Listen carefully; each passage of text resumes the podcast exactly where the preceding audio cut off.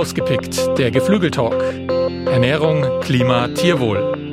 Wir sprechen darüber. Zur Zukunft der Fleischerzeugung am Standort Deutschland. Rausgepickt, moderiert von der Journalistin Daniela Ulbing.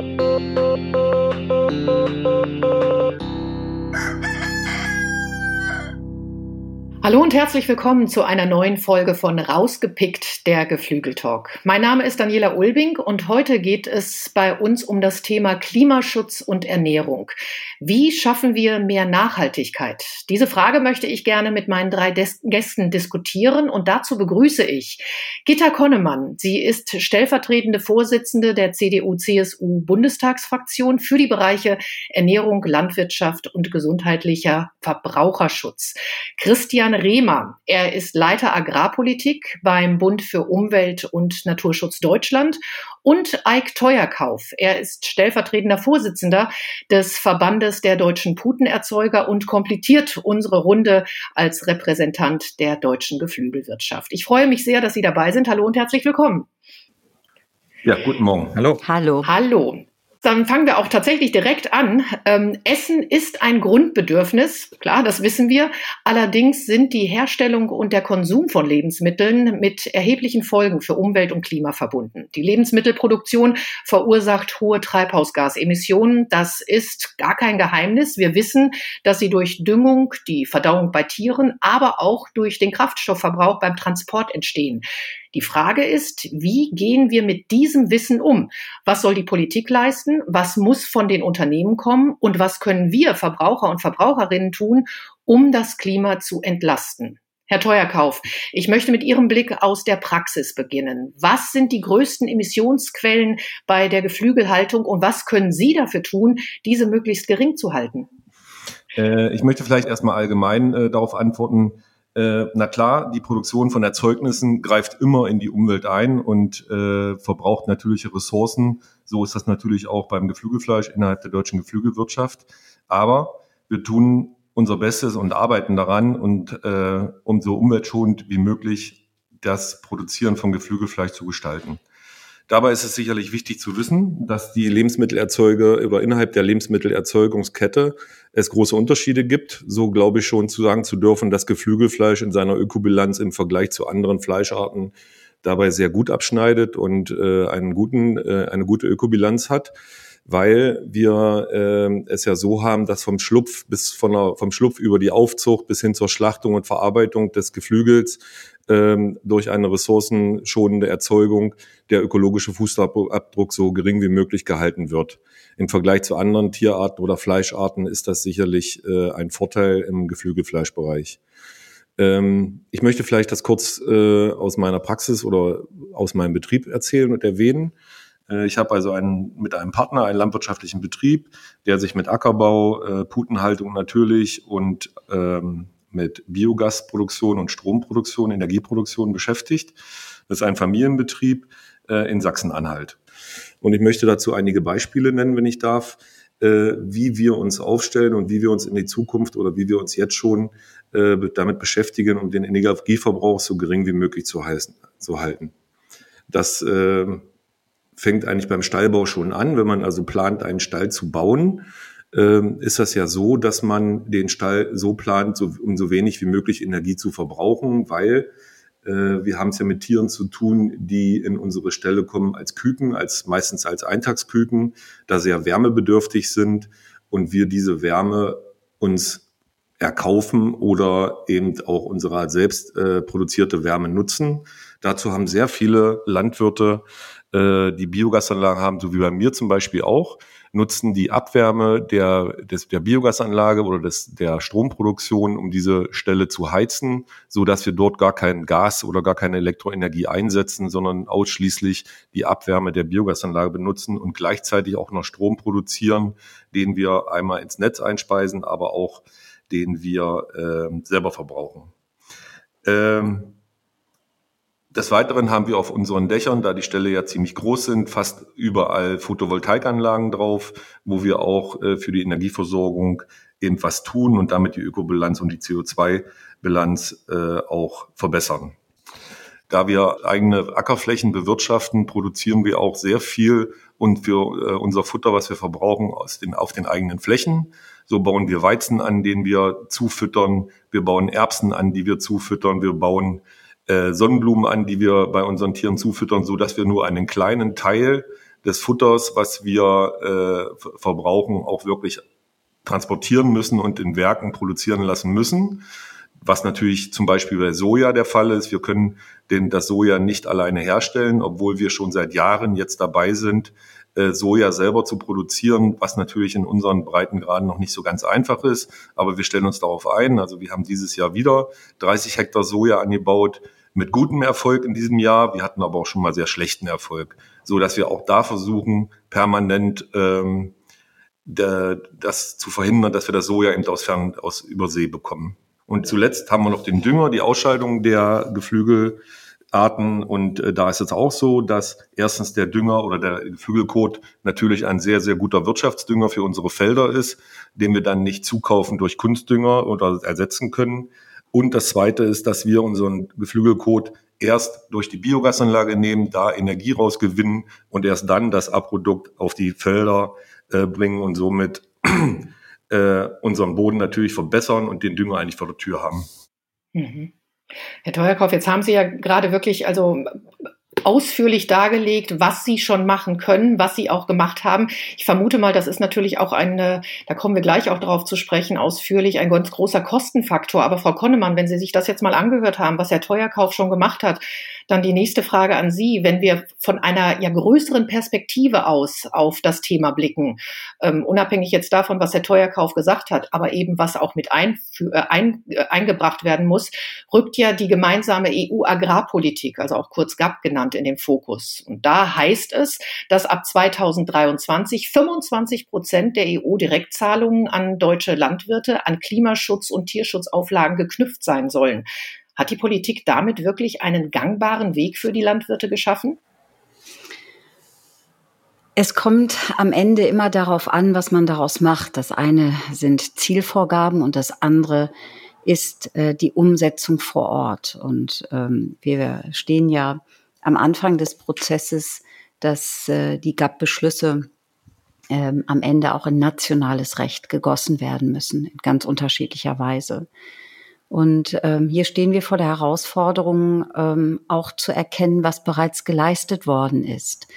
Mich ähm, ärgert persönlich immer, wenn äh, im Prinzip ähm, es äh, als großer Klimakiller die Land- und Ernährungswirtschaft auch benannt wird, ähm, ohne zu sehen, was Land- und Ernährungswirtschaft ähm, in den letzten Jahren schon geleistet haben. Und das Beispiel von Herrn Teuerkauf ist ähm, ja das beste Beispiel dass wir sehr viele Betriebe haben, auch viele tierhaltenden Betriebe, die ähm, sich nachhaltig aufstellen, für die das Thema Kreislaufwirtschaft inzwischen gelebte Wirklichkeit auch ist. Und das hat dazu geführt, dass ähm, zwischen 1990 und 2019 die Treibhausgasemissionen im Sektor Landwirtschaft bereits um äh, knapp 19 Millionen Tonnen äh, CO2-Äquivalente abgenommen haben, das entspricht einer Reduktion um äh, mehr als äh, 21 Prozent. Das heißt, dieser Bereich ist immer vorangegangen, tut es auch weiterhin, soweit es möglich ist.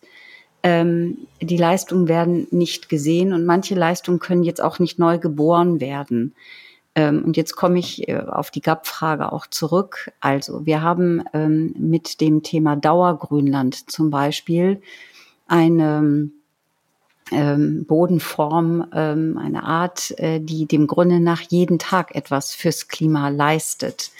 Denn Grönland ist eine CO2-Senke, es wird äh, CO2 entsprechend gebunden.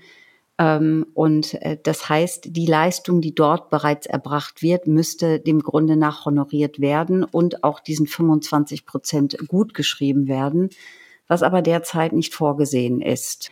Denn am Ende brauchen wir eines, wir brauchen eine heimische Land- und Ernährungswirtschaft. Und auch das ist bei den Auswirkungen von Herrn äh, oder bei den Erklärungen von Herrn Teuerkauf ja auch deutlich geworden. Wenn wir hier produzieren vor Ort, Dann produzieren wir übrigens sehr ressourcenschonend. Ähm, wir produzieren äh, lokal und sparen damit äh, übrigens auch Transportkosten etc. pp. Und wir müssen grundsätzlich aufpassen, auch als Politik, auch bei der Umsetzung von GAP-Beschlüssen, aber manchmal auch bei der einen oder anderen ideologisch geführten Diskussion, dass ähm, wir nicht Produktion aus Deutschland verlagern in andere Länder, übrigens mit Mitnahme der Emissionen, ähm, denn das würde dem Klima in Gänze schaden. Und vor diesem Hintergrund bin ich auch dankbar für dieses sehr sachlich geführte Format, äh, das der ZTG bietet. Denn leider treffen wir im Bereich von Land- und Ernährungswirtschaft ein Phänomen an, das eigentlich jeder Politik, jeder guten Politik im Wege steht. Zu viel Ideologie und manchmal zu viel Unwissen. Das betrifft übrigens auch das Thema Fleischkonsum. Wer dem Grunde nach den Fleischkonsum als ähm, ähm, das äh, Grundproblem ausmacht, äh, der zeigt, dass er ähm, dem Grunde nach sich mit ähm, den Themen zu wenig beschäftigt hat. Aber wir werden sicherlich darauf noch eingehen. Das werden wir auf jeden Fall. Ich nehme das Kompliment übrigens sehr gerne mit äh, für das Format. Dankeschön. Herr Rehmer, ähm, Sie haben als Mitglied der von der Bundesregierung initiierten Zukunftskommission Landwirtschaft am Bericht zur Zukunft der deutschen Agrarwirtschaft mitgearbeitet. Der ist ja im Juli vorgelegt worden. Darin sprechen Sie unter anderem für eine, sprechen Sie sich für eine verstärkte staatliche Regulierung aus. Inwiefern ist dies der richtige Weg, um die deutsche Landwirtschaft in Bezug auf Nachhaltigkeit und Tierwohl weiterzuentwickeln? Wir haben ja Herrn Teuerkauf schon gehört. Ja, ähm, danke für die Frage und danke, dass ich teilnehmen kann. Also nicht ich in Person hat an der Zukunftskommission teilgenommen, sondern der Vorsitzende des BUND, Olaf Brandt und auch unsere Jugendorganisation, die Bundjugend, war mit Miriam Rapillon daran beteiligt.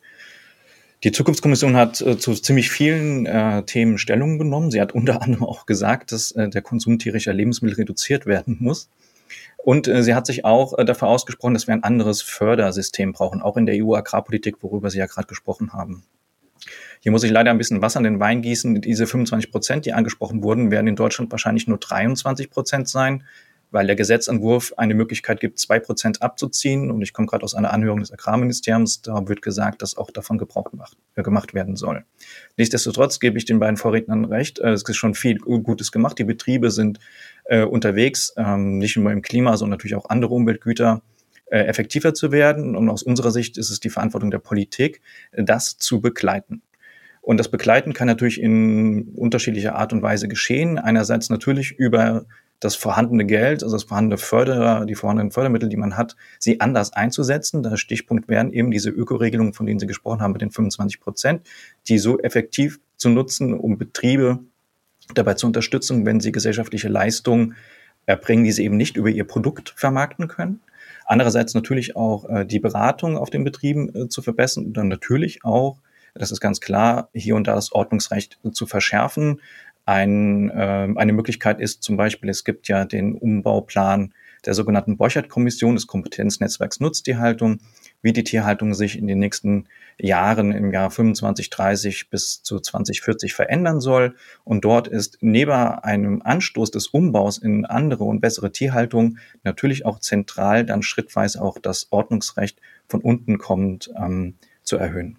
Mhm das, also wenn, wenn wir von Umbau und, und eben Veränderungen, Sie haben gerade gesagt, die Politik muss begleiten, muss unterstützen, wenn wir davon sprechen, dann gehe ich nochmal auf Herrn Teuerkauf, der ja schon sehr viel richtig macht. Aber sehen Sie, ähm, ja, sehen Sie sich genügend unterstützt äh, aus Sicht der Politik? Ja, erstmal muss ich vielleicht sagen zu Herrn Rehmer, äh, ich freue mich. Das fand ich sehr gut, was Sie eben gerade gesagt haben. Äh, wir brauchen die Politik und wir brauchen die Unterstützung und die Unterstützung kann natürlich immer grundsätzlich mehr sein und in dem Falle muss sie auch mehr sein. Ich glaube, man muss das, die Frage vielleicht auch mal anders stellen oder man muss überlegen, ob die Frage so richtig gestellt ist. Wir reden über zwei Dinge. Wir reden einmal über das Klima, Klimaschutzmaßnahmen und wir reden natürlich auch die ganze Zeit über Tierwohl und Tierwohlmaßnahmen. Und Herr Rehmer hat den Borchert-Plan angesprochen, dass es ja ein wichtiges Instrument sein wird, wie wir uns in Zukunft aufstellen wollen.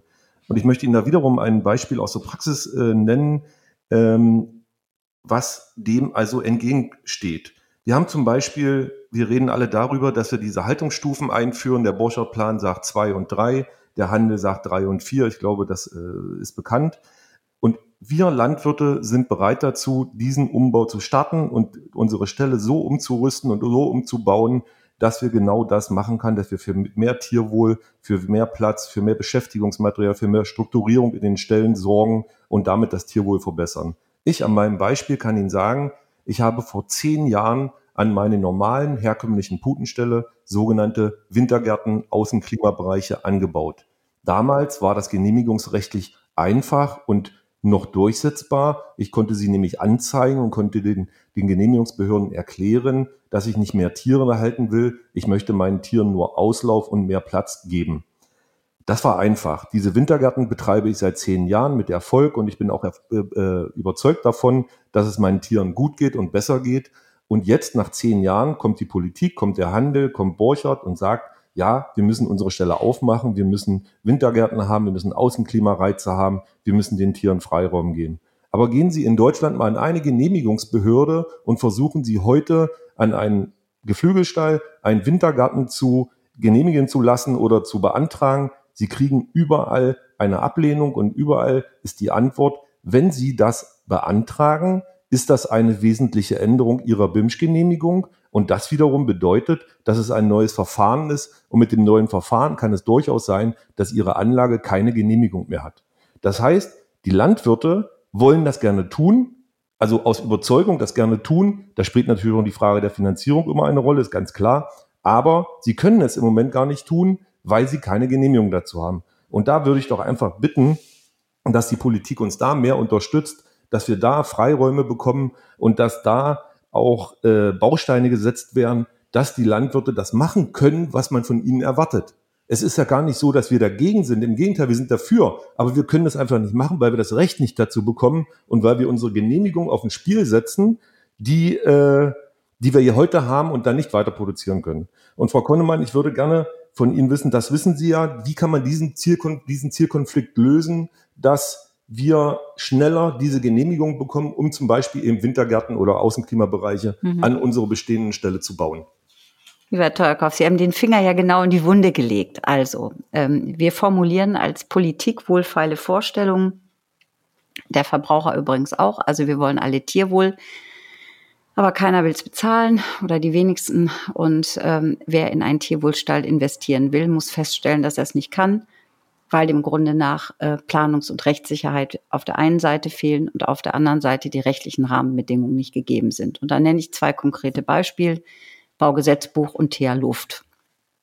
Beim Baugesetzbuch liegt äh, die Lösung eigentlich auf dem Tisch. Der Bundesrat hat im Dezember letzten Jahres mh, einen Beschluss auf den Weg gebracht, der äh, ebenso vom Deutschen Landkreistag wie auch vom Bauernverband und ähm, eigentlich äh, jedem Praktiker getragen wird, zu sagen, wir brauchen ein neues Instrument im Baurecht, nämlich in Gestalt einer sogenannten Tierwohlverbesserungsgenehmigung.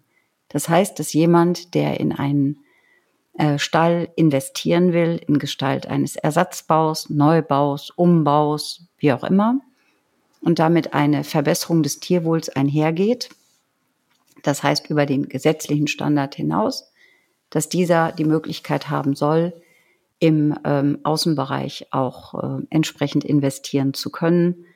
Und äh, zwar egal, ob er sich, sich um einen gewerblichen Betrieb oder aber um einen landwirtschaftlichen Betrieb handelt. Dieser Beschluss müsste dem Grunde nach nur umgesetzt werden denn hier muss zwingend etwas passieren. Das betrifft übrigens auch das äh, Thema TH Luft, also die gesamte emissionsschutzrechtliche Fragestellung. Und darauf warten übrigens auch die Landkreise, also die Genehmigungsbehörden. Auf die wird häufig geschimpft. Zur Wahrheit gehört aber, dass denen zum Teil auch die Instrumente fehlen. Die Instrumente sind gegeben. Wer Tierwohl sagt, muss Baurecht ändern. Und diese Herausforderung ist für uns alle jetzt gegeben. Aber das heißt, wenn ich Sie richtig verstanden habe, also der Beschluss, der muss jetzt tatsächlich in Anführungszeichen nur noch umgesetzt werden. Aber die Landwirte können jetzt erstmal warten, ob es überhaupt dazu kommt. Sie bringen es äh, auf den Punkt, genauso ist es. Der Beschluss liegt vor seit Dezember 2020. Für mich ist es, ähm, wenn ich kurz einhaken darf, Ähm, ich verstehe das Problem und äh, das, ich habe auch gesehen, dass es schwierig war in der aktuellen Koalition und die nächste Koalition muss sich dem natürlich auch annehmen. Ich glaube aber, warum das schwierig wird, sich darauf zu einigen, jetzt äh, für äh, Tierwohlverbesserung äh, ans Baurecht oder an die Emissionsschutzverordnung zu gehen, ist, dass eigentlich das Gesamtkonzept fehlt. Die Borchert-Empfehlungen wurden im Februar 2020 veröffentlicht. Seitdem wurde ein bisschen diskutiert und zwei Studien erstellt. Aber was eigentlich der Branche fehlt, und damit man sowohl äh, den tierhaltenden Betrieben als auch Umwelt- und Tierschützern ist, die Bekenntnis ähm, der Politik zu sagen, ja, wir wollen einen Umbauplan machen, ob er exakt so ist wie Borchert, darüber lässt sich natürlich streiten. Wir werden dafür ein Finanzierungskonzept äh, beschließen, da gibt es auch verschiedene Möglichkeiten, und ein Prämienausschüttungssystem aufbauen, um eben die Betriebe sowohl äh, zu helfen bei den laufenden Kosten als auch bei den Investitionskosten. Und da sehen wir als BD, dass die neue Bundesregierung das äh, aus unserer Sicht wirklich äh, zwei, Anfang 22 ähm, sich darauf einigen muss, wie sie das genau macht und auch dann endlich damit anfängt dann äh, kann auch so etwas wie diese, ähm, dieser konkrete Fall, über den wir es gesprochen haben, äh, die Änderung im Baurecht ähm, für das Hier und Jetzt mit in einem Gesamtpaket gelöst werden. Und ich glaube, dann könnte auch diese Blockade, die vorhanden ist, ähm, gelockert werden. Jetzt haben wir ja schon eben gerade in den letzten Minuten tatsächlich festgestellt, dass die Genehmigung eigentlich der ja fast schon der größte Knackpunkt ist. Aber man darf natürlich jetzt auch nicht die Kosten vernachlässigen. Die wurden jetzt auch schon von Ihnen mehrmals angesprochen.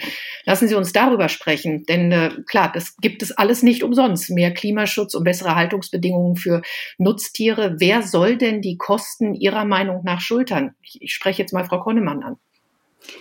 Ähm Herr Rehmer hat ja zutreffend angesprochen, wir haben eigentlich eine Blaupause auf dem Tisch mit ähm, dem Bericht der Borchert-Kommission. Das Besondere daran war ja, dass sich tatsächlich ähm, die unterschiedlichsten Seiten an einem Tisch ähm, haben zusammenführen lassen seitens ähm, des früheren Bundeslandwirtschaftsministers Jochen Borchert, ähm, äh, denen dann gemeinsam gelungen ist, ähm, einen neuen Gedanken zu wagen, der bis dato kaum mehrheitsfähig war. Nämlich zu sagen, wenn die Gesellschaft einen Umbau von Tierhaltung will, dann und der Markt dem Grunde nach diese Kosten nicht trägt, der Verbraucher im Regelfall nicht bereit ist, auch diese zu bezahlen, dann muss die Gesellschaft diesen Umbau finanzieren. Das klingt einfach, aber es war es ist trotzdem radikal revolutionär. Und deswegen freut es mich auch, ähm, dass ähm, diese Grundaussage von nahezu allen Fraktionen des Deutschen Bundestages ja bereits im Sommer 2020 auch angenommen worden ist. Es gab einen Entschließungsantrag von CDU, CSU und SPD, die gesagt haben, wir stehen zu dem Prinzip der Borchert-Kommission. Was allerdings ähm, bis dato fehlte, war das Finanzierungskonzept. Mm, das klingt immer leichter, als es ist, weil ein solches Konzept ja mit einem auch kompatibel sein muss, nämlich mit zum Beispiel ähm, den ähm, EU-Vorschriften. Wir sind sehr schnell im Beihilferecht, also was ist möglich, was ist nicht möglich. Und die Zeiten seit Vorlage des Borchert-Berichts haben sich eben auch verändert. Die Finanzierungsvorschläge, die ähm, im Borchert-Bericht aufgeführt sind, sind zum Teil nicht mehr realisierbar. Ich nenne das Thema, wir nehmen mal 3,5 bis 4 Milliarden pro Jahr aus der normalen Haushaltskasse. Das ist in Nach-Corona-Haushalten, in denen äh, eher der Rotstift angesetzt werden muss, ähm, nicht mehr denkbar. Das Thema GAP ist von vornherein aus guten Gründen auch als Finanzierungsquelle ausgeschieden worden denn damit hätten wir den äh, Zwist auch zwischen Tierhaltern und Pflanzenbauern ähm, äh, ausgelöst. Das heißt, es gibt auf der einen Seite dann noch die steuerlichen Vorschläge der Borchert-Kommission. Es gibt aber eben auch andere Vorschläge. Und das hatten wir als ähm, CDU-CSU-Fraktion tatsächlich gemacht, Herr Rehmer, nämlich zu sagen, wie können wir gegebenenfalls mit einer Umlage arbeiten oder mit einem Fonds, der dort ansetzt, wo wir auch politisch die handelnden Akteure unmittelbar erreichen. Und das ist nun mal der Handel, das ist die verarbeitende Industrie. Und wir waren uns einig, wir wollen, dass diese nicht die Möglichkeit haben, die Kosten für Borchert umzulegen wieder auf die Landwirte. Denn dann wären die Landwirte doppelt gekniffen. Zurzeit ist es so, beispielsweise der Handel pro, ähm, ähm, formuliert neue Standards. Und diese Standards werden eins zu eins weitergegeben an die Landwirte, die aber keine Erhöhung ihrer Produktionsentgelte bekommt. Und das heißt, dass man Handel, verarbeitende Industrie etc. dann gesetzgeberisch verpflichtet, ähm, zum Beispiel eine Umlage zu zahlen an einen Tierwohlfonds. Das ist ein anderes Modell als die Steuer. Es lohnt jedenfalls darüber nachzudenken, weil es jedenfalls ähm, auch EU-rechtlich durchaus kompatibel wäre. Und hier wäre der große Vorteil, dass man zum einen nicht unmittelbar den Landwirt belastet, dass man zum anderen dem Handel und auch ähm, verarbeitender Industrie, aber auch Gastronomie freistellt, ähm, ob sie die äh, Kosten auffangen oder an den Verbraucher teilen, weitergeben, der damit eben auch zu einer Finanzierung herangezogen wurde. Und das Dritte ist, dass ähm, an dieser Stelle eben auch ähm, importiertes Fleisch aus dem Ausland, insbesondere aus dem europäischen Ausland, Teil des Finanzierungssystems wäre. Und äh, das ist wichtig, denn zurzeit haben wir neben fehlender Planungs- und Rechtssicherheit das Problem, dass ähm, wir in Deutschland sehr hohe Standards auch gesetzlich äh, formulieren, ähm, aber keinen Außenschutz aufbauen, Klammer auf, können, Klammer zu, damit ähm, ein deutscher Landwirt dem Grunde nach äh, geschützt wird vor dem Import. Und jetzt rede ich gar nicht von Fleisch aus Argentinien oder Mexiko, das sind eher kleinere Mengen, aber von den ähm, äh, ähm, äh, Berufskollegen aus beispielsweise Polen, aus, ähm, aus äh, Spanien, aus Dänemark etc., wo ähm, niedrigere Standards gelten, aber das Fleisch in den deutschen Markt ähm, auch gebracht werden kann. Das soll, können wir nicht unterbinden, das wollen wir nicht unterbinden, aber dann müssen wir zu einer stärkeren Wettbewerbsgleichheit kommen. Und dazu brauchen wir Borchert. Wie gesagt, es gibt äh, unterschiedliche Finanzierungsmodelle. Entscheidend ist, sich jetzt sehr schnell für eines zu entscheiden. Ähm, und dann Borchert in Gänze umzusetzen, denn Borchert hat eben auch äh, die Veränderungen beim Baurecht, beim Emissionsrecht angemahnt. Das ist absolut wichtig.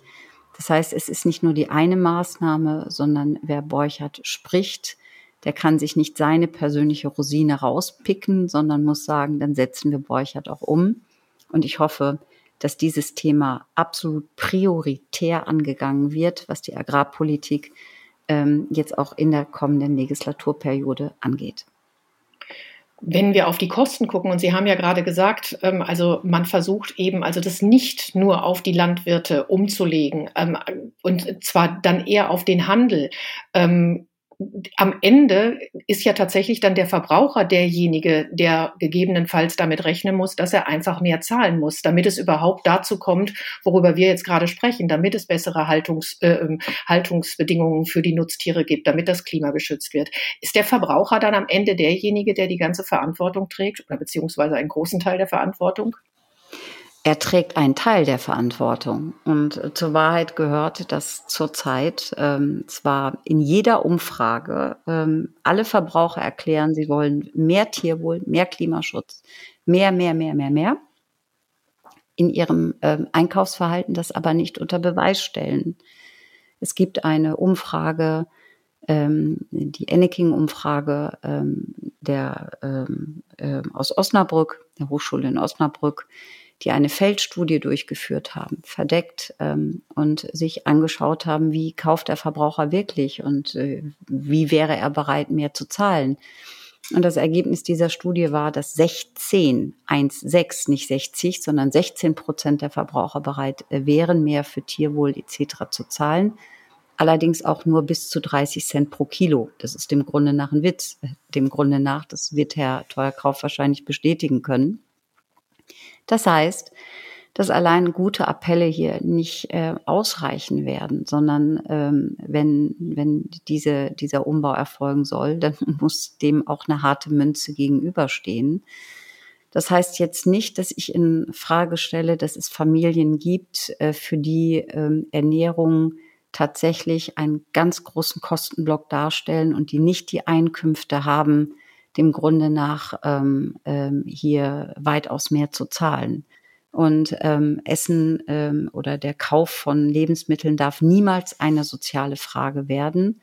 Aber es gibt Steuerungsmöglichkeiten und die hat die Borchert-Kommission aufgezeigt. Und da ist ganz deutlich ähm, der Impuls. Erstens, natürlich steht der Verbraucher in der Verantwortung. Es steht der Handel massiv in der Verantwortung.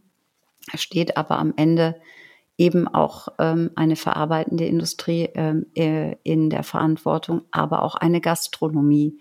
Solange es so ist, dass ähm, ähm, ein maßloses Verhalten äh, eher gutiert wird als ähm, sanktioniert, ähm, wenn ich an All-You-Can-Eat-Restaurants denke, dann äh, zeigt das, dass äh, die Anreize dort eher falsch gesetzt werden. Hm.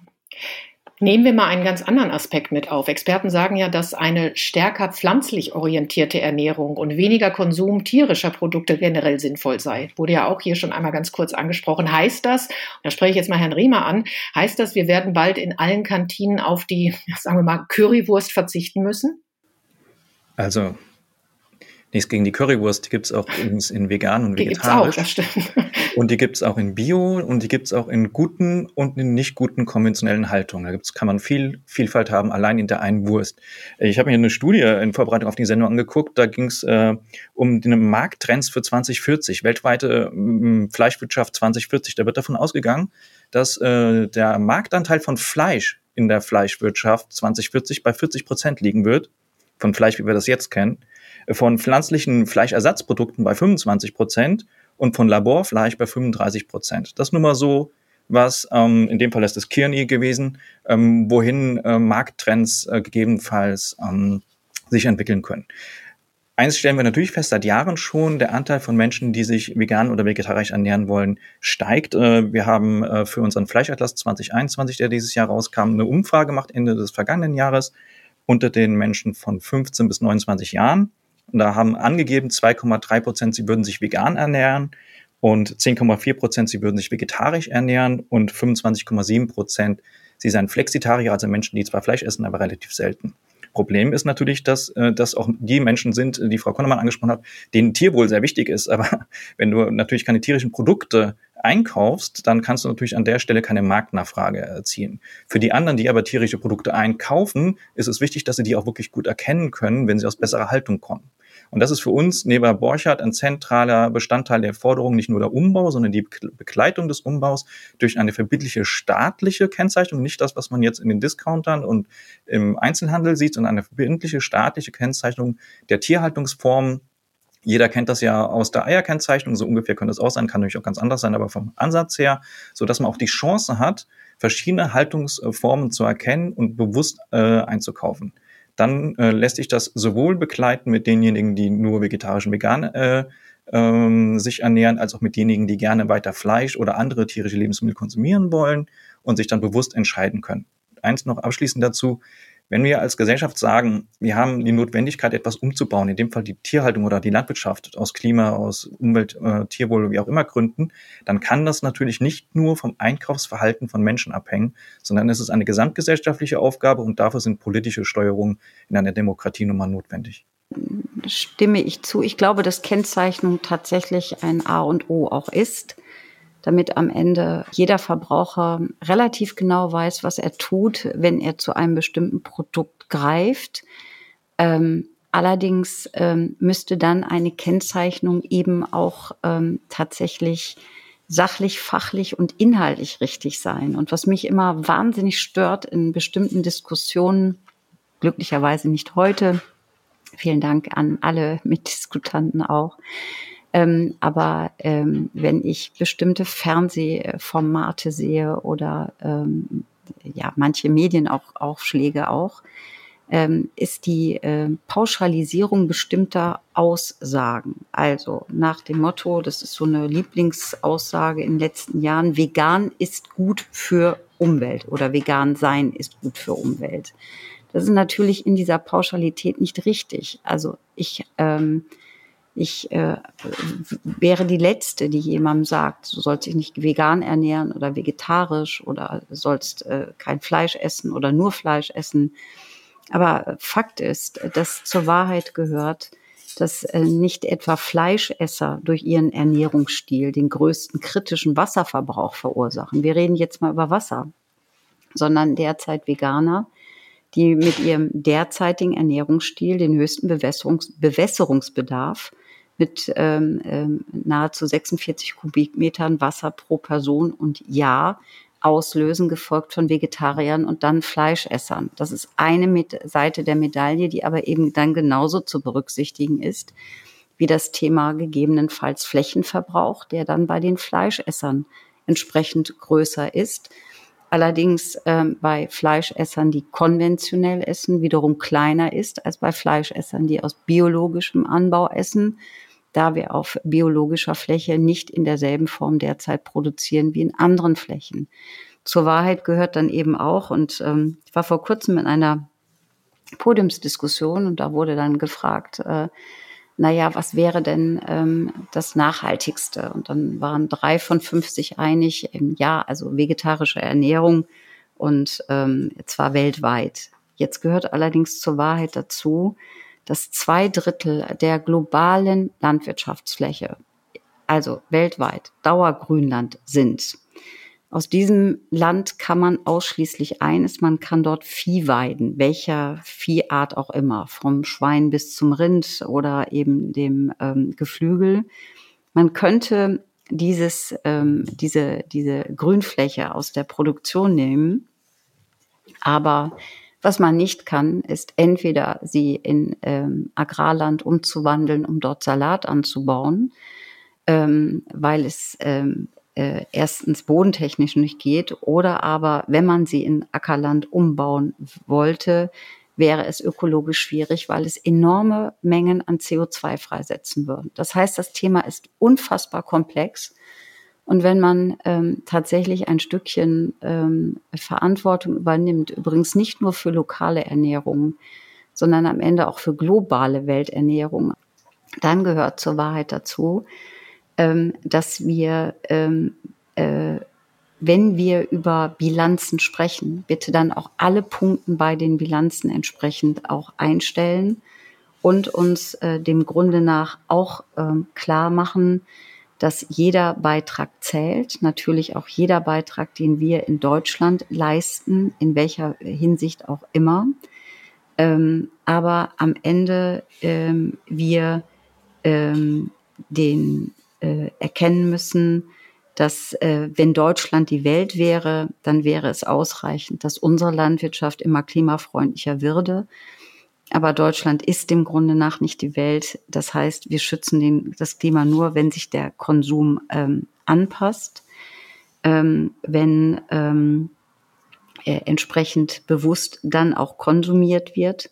Und dazu gehört dann mehr Ehrlichkeit in der Diskussion, mehr Sichtbarkeit. Da sind wir beim Thema Transparenz und Kennzeichnung und im Grunde nach auch mehr Bildung, damit man erkennen kann, was man mit seinem Konsumgehalten auch auslöst. Und deshalb gelingt am Ende Klimaschutz nur, wenn alle an einem Strang ziehen. Und das ist eben die Landwirtschaft, Politik, Gesellschaft, aber auch Verbraucher und Medien.